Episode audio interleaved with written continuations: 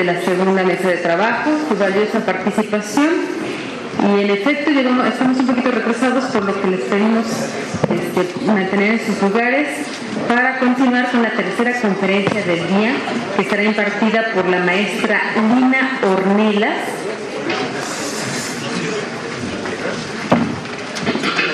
A quien le damos la más cordial bienvenida, así como al comisionado del InfoDF, David Mondragón Centeno, quien será comentarista de esta conferencia titulada Hacia dónde vamos, retos y perspectivas de la protección de datos personales en el uso de redes sociales. Eh, la maestra Lina Ornelas es egresada de la Facultad de Derecho de la Universidad de Guadalajara y es maestra en Cooperación Legal Internacional por la Universidad Libre de Bruselas. Es experta en transparencia, clasificación de información, archivos, protección de datos y privacidad.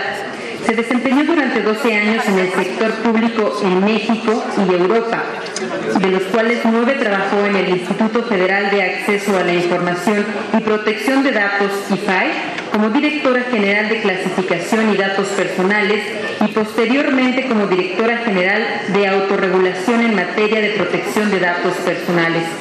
Anteriormente trabajó para la Comisión Europea y las Secretarías de Economía y Gobernación, en la que fungió como directora general adjunta en la Unidad para la Promoción y Defensa de los Derechos Humanos.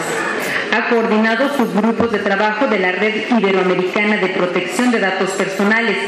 Fue miembro del Consejo Editorial de la Revista de Protección de Datos de la Comunidad de Madrid Data Protection Review y actualmente de Future of Privacy Forum, junto con expertos en privacidad en Internet, así como miembro de la Asociación Internacional de Profesionales de Privacidad. Ha publicado libros y numerosos artículos académicos en materia de protección de datos personales. Fue profesora investigadora asociada en el Centro de Investigación y Docencias Económicas Docencia Económica CIDE, en donde investigó temas relacionados con derecho y nuevas tecnologías y actualmente se desempeña como jefa de políticas públicas y relaciones con gobierno para México, Centroamérica y el Caribe de Google. Tiene la palabra la maestra Luna Ornelas. Antes de eso, muy brevemente, muchas gracias a todos por su permanencia. Creo que vamos a cerrar con broche de oro, con la cereza del pastel, dado que en lo que hemos visto han participado autoridades de las dependencias gubernamentales, organizaciones de la sociedad civil e incluso una empresa de consultoría.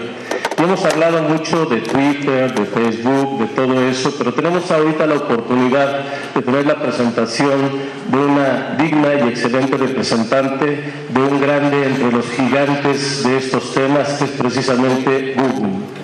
Como ustedes saben, es un gigante al lado de Facebook, ¿no? Eh, también al lado de otros. Y ya que todos estamos interesados en el tema, al final de la presentación de la maestra Lina Ornelas, en vez de dar algunos comentarios, porque creo que no los va a necesitar, voy a aprovechar para que se hagan unas últimas tres preguntas para aprovechar esta presencia. Sin más, doy la palabra a la maestra Lina Ornelas. Muchísimas gracias a todos por su paciencia y gracias al InfoDF por la invitación, a todos los comisionados y al comisionado presidente. Bueno, pues eh, yo quiero compartir con ustedes reflexiones en torno a Internet, no solo a las redes sociales, sino a lo que representa Internet para los jóvenes. Eh, y bueno, quiero decirles que hay estudios muy recientes de la UNICEF, por ejemplo, que indican que el 85% de los jóvenes a los que se les hizo la pregunta de qué objetos se llevarían con ellos si se fueran a vivir a otro lugar y solo pudieran llevarse uno, todos dijeron que una computadora o un celular con conexión a Internet. Eh, y lo sabemos perfectamente que son, estamos viviendo con nativos digitales, y ya se ha dicho aquí muchas veces, y los migrantes digitales, que estamos tratando de encontrar este, en esta fase los mejores mecanismos para protegerlos en el mejor interés de los niños. Eh, también hay estadísticas sobre que un niño a los 5 años no se sabe atar las agujas de los zapatos, pero sí puede mandar mensajes de texto y puede navegar en Internet. ¿no? Pero finalmente lo importante aquí es, eh, yo coincido con la secretaria de Educación Pública, Mara Robles, de que tenemos que entender cuáles son también las oportunidades y por supuesto abordar los desafíos, pero Eh, Internet ya está integrado a la vida de los jóvenes, esto es un hecho.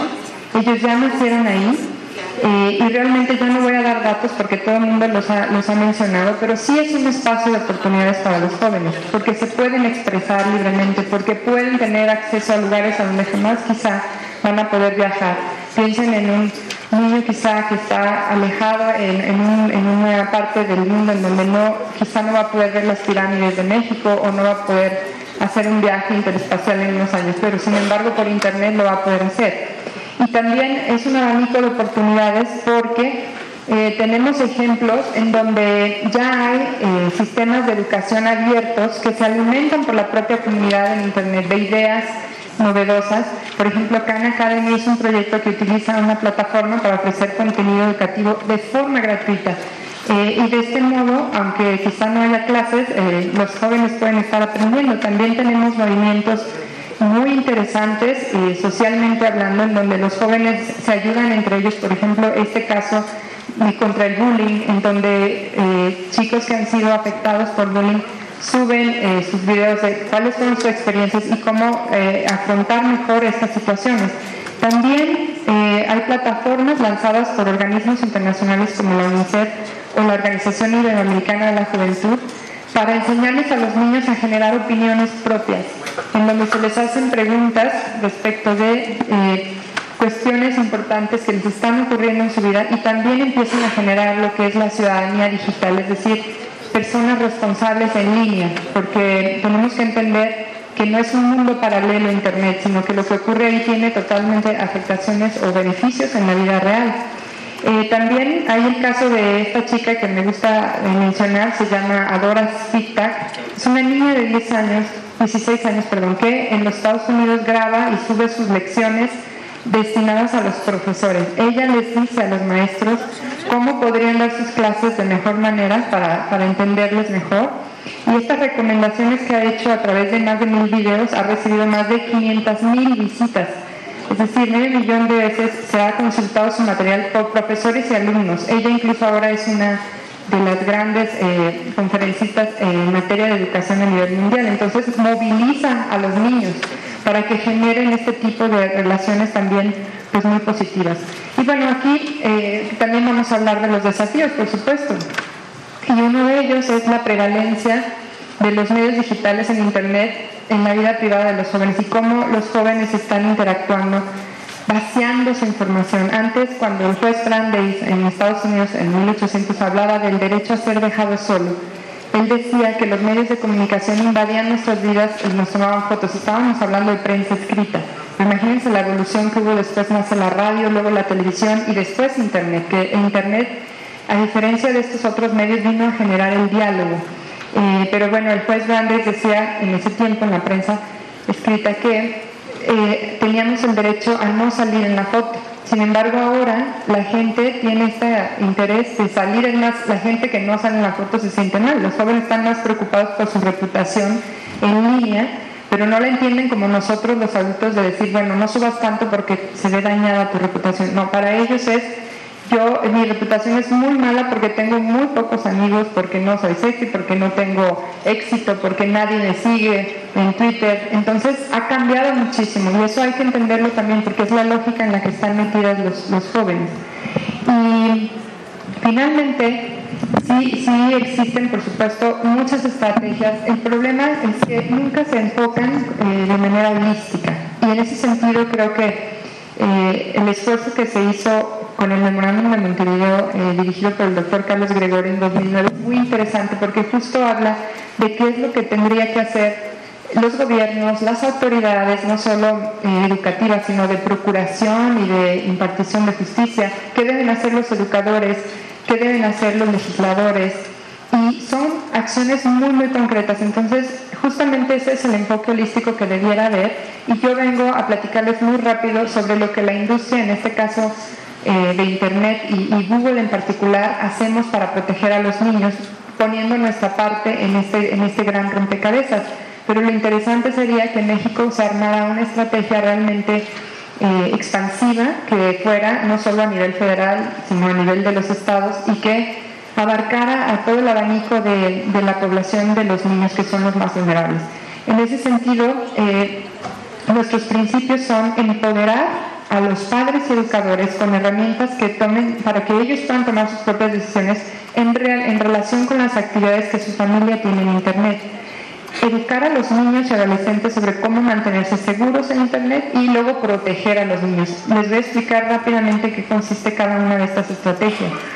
Lo importante es que sepan que también no hay que sentirnos desolados en el sentido de decir, bueno, es que un niño puede entrar fácilmente a un sitio y yo no, porque también yo he visto como hay gente, incluso adultos mayores, que ya se están convirtiendo en abuelas digitales y que están mandando mensajes por WhatsApp. La cuestión aquí es qué mecanismos utilizamos educativos, porque no es lo mismo una charla eh, plana a poner un video de cómo se hacen las cosas. Cada vez más Internet hace usable las herramientas y es muy intuitivo.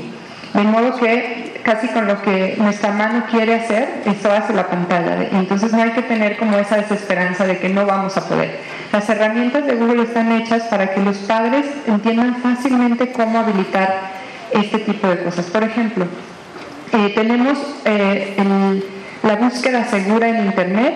Esto también está en español. Les pido una disculpa si algunas de las láminas están en inglés. Es un material que me compartieron, pero estas herramientas de seguridad nos dicen a los, a los usuarios en general cómo podemos eh, hacer que una búsqueda sea segura. en el caso de los adultos nos dice cómo ocultar sitios que tengan contenido que pueda perturbar a los, mejores, a los menores, porque tenga, por ejemplo, imágenes eh, de sexo explícito, de violencia explícita, etc. Estos, eh, los adultos los pueden eliminar de los resultados de búsqueda y ellos pueden controlar mediante contraseñas la, modificación que hicieron en el sistema, porque los nativos digitales, si yo ahora en mi sistema, llegando a mi casa, tengo una hija de 15 años, por ejemplo, yo eh, quiero bloquear un contenido, ella sabe cómo deshabilitar eso que hice. Google lo que hace es crear una contraseña para que los padres sean los únicos que puedan volver a cambiar esa configuración del sistema. Esa es una gran ventaja. Y, y bueno, también empoderamos a través de generar en la comunidad eh, la importancia de que si se ve un video que tenga un contenido inapropiado, la gente pueda decir que lo es y que se baje. Porque es importante que todos seamos como vigilantes. Y no se trata de que una empresa privada pueda limitar la libertad de expresión de las personas, porque ¿saben cuántos videos por minuto se suben? O sea, se suben 100 horas de video por minuto a YouTube a nivel internacional. O sea, cada minuto se están subiendo 100 horas de video. Ni con toda nuestra vida podríamos ver todos los videos que se han subido. Eh, entonces tampoco podríamos tener gente revisando ex ante que esos videos no tengan información inapropiada. Pero sí podemos pedir a la comunidad, a las ONGs, a los gobiernos, etcétera, que estén vigilando esos contenidos. También hay siempre el modo de seguridad para navegar, y en la parte educativa tenemos guías para mantenerse seguro y protegido en línea, porque ya sabemos que hay cuestiones de robo de identidad. Mucha gente no sabe, y ya se había dicho en esta mesa, en este foro eh, durante el día, que existen sitios seguros, lo dijo Carlos Chalico, y, a veces uno hace una transacción bancaria eh, en, en, una página apócrifa de nuestro banco pensamos que es Banorte, pero en realidad eso se le llama phishing, remeda la página idéntica sin embargo, arriba no, no vemos el HTTPS, que la S significa que es un sitio seguro. Entonces vaciamos nuestro NIP y también en segundos nos vacían nuestra cuenta. Esas afectaciones en el mundo virtual ocurren en nuestro bolsillo en el, en el mundo real. Entonces esta página educa con pasos de verdad muy sencillos de cómo podemos protegernos, cómo generar las contraseñas, en fin, una serie de cuestiones que no me daría tiempo de explicar a detalle, pero este sitio es nuestro centro de recursos sobre seguridad en Internet y da unos consejos muy claros. Está en 60 idiomas y lo hemos armado junto con organizaciones como UNICEF para llegarle a los, a los jóvenes en el apartado especial para niños. También hay otros recursos y actividades, por ejemplo, el sitio para las familias seguras.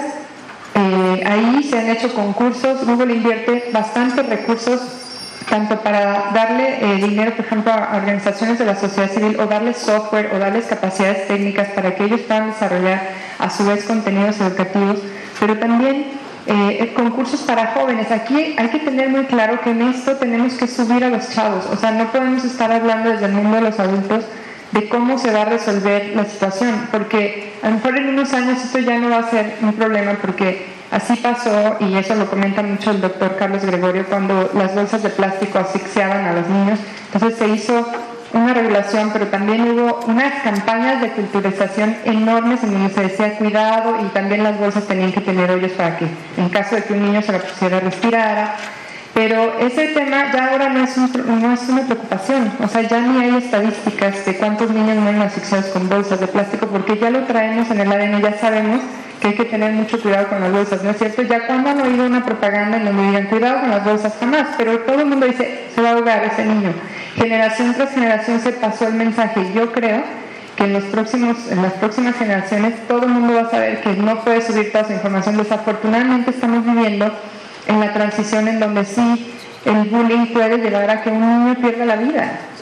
Entonces, y, posteriormente se van a conocer esos casos íconos, así como los niños que murieron ahogados con las bolsas de plástico, y después todo el mundo va a tener muy claro cuál va a ser su configuración de privacidad, qué sube y qué no sube, y realmente valorar lo importante que es nuestra información en Internet.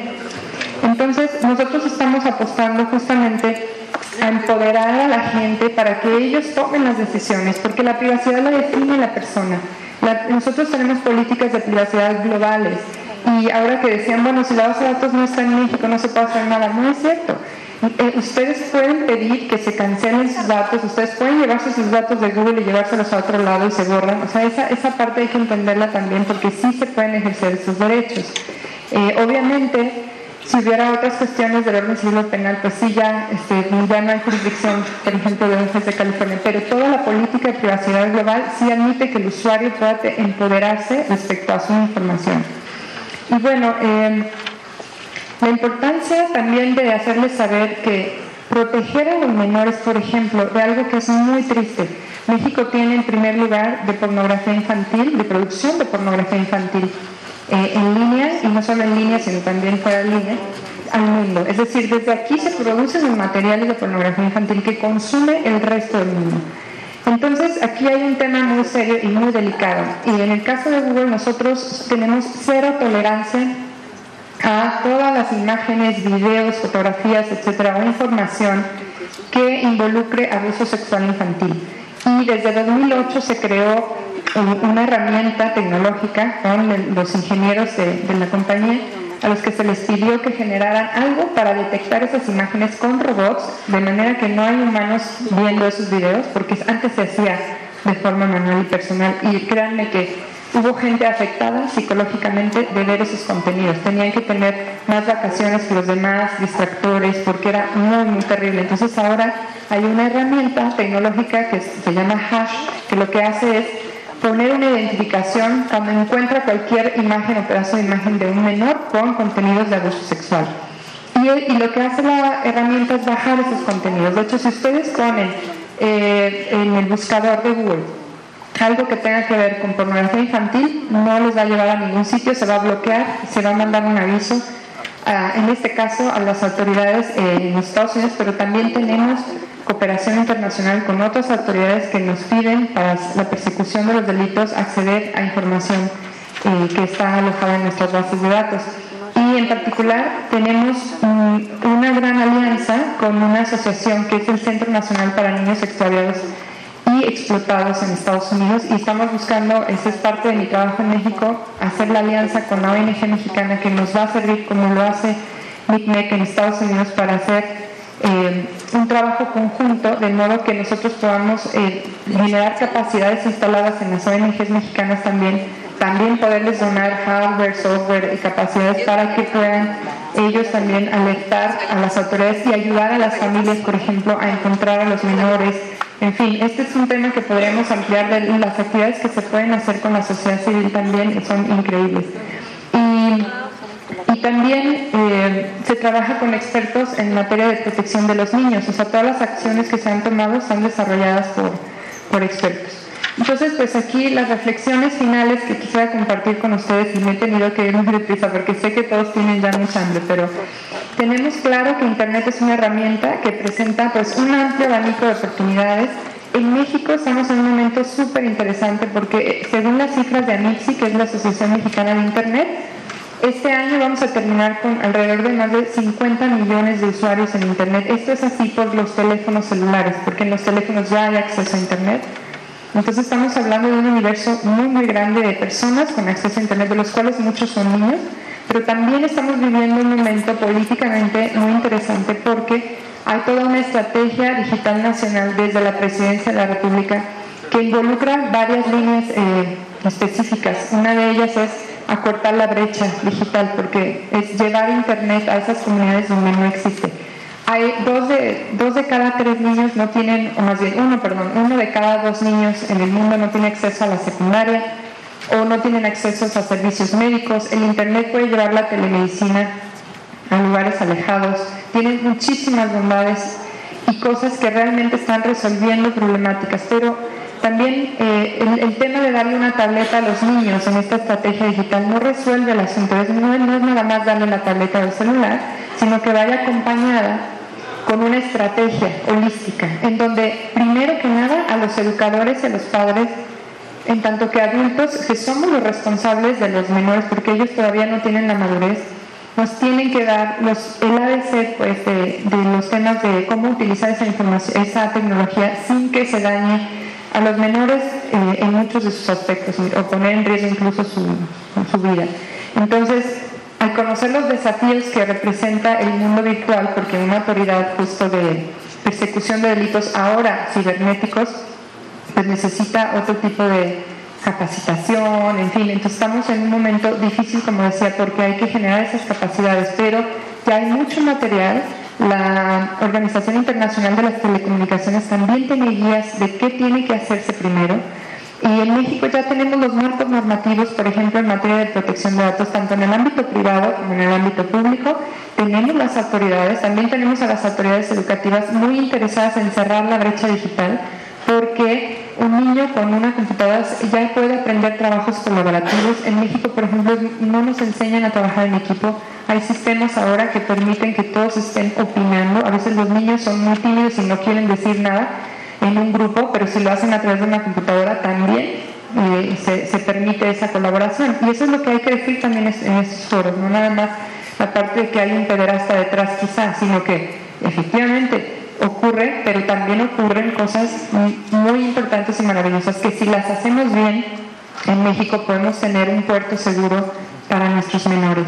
Entonces, teniendo conciencia de estas cuestiones, pues yo pongo sobre la mesa la posibilidad de después tener a lo mejor un convenio con el INFDF y nosotros eh, poder darles nuestras herramientas para que ustedes a su vez puedan brindar las capacitaciones a los servidores públicos que tengan que ver con menores, eh, que se pueda trabajar con las autoridades de procuración de justicia para poderles ayudar a encontrar esas pruebas que requieren y, que recuerden que para Google la seguridad de nuestros usuarios es lo más importante. Todos los días la base de datos es atacada por hackers, pero Google trabaja por mejorar esos sistemas, por hacer que sean seguros, lo más seguros posibles. Pero lo más importante es que ustedes piensen antes de subir información qué tan delicada puede ser, qué afectación les puede causar en la vida, un poco para que tengan eh, una prevención y pues dejarles ese mensaje eh, respecto a que eh, pues la tecnología va a seguir avanzando, lo que viene es increíble, nos va a tocar un mundo en donde eh, va a haber una virtualización de todos los servicios y, lo que estamos viendo no es ni el 10% de lo, que, de lo que va a pasar.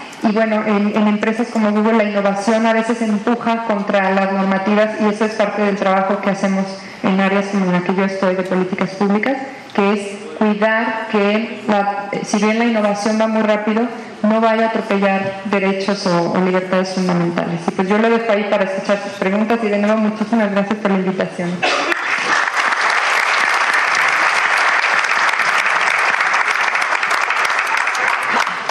Bien, la verdad es que con esta riqueza de intervenciones y dada la diversidad, el tiempo se nos fue, se nos alargó bastante, como ustedes ya se dieron cuenta.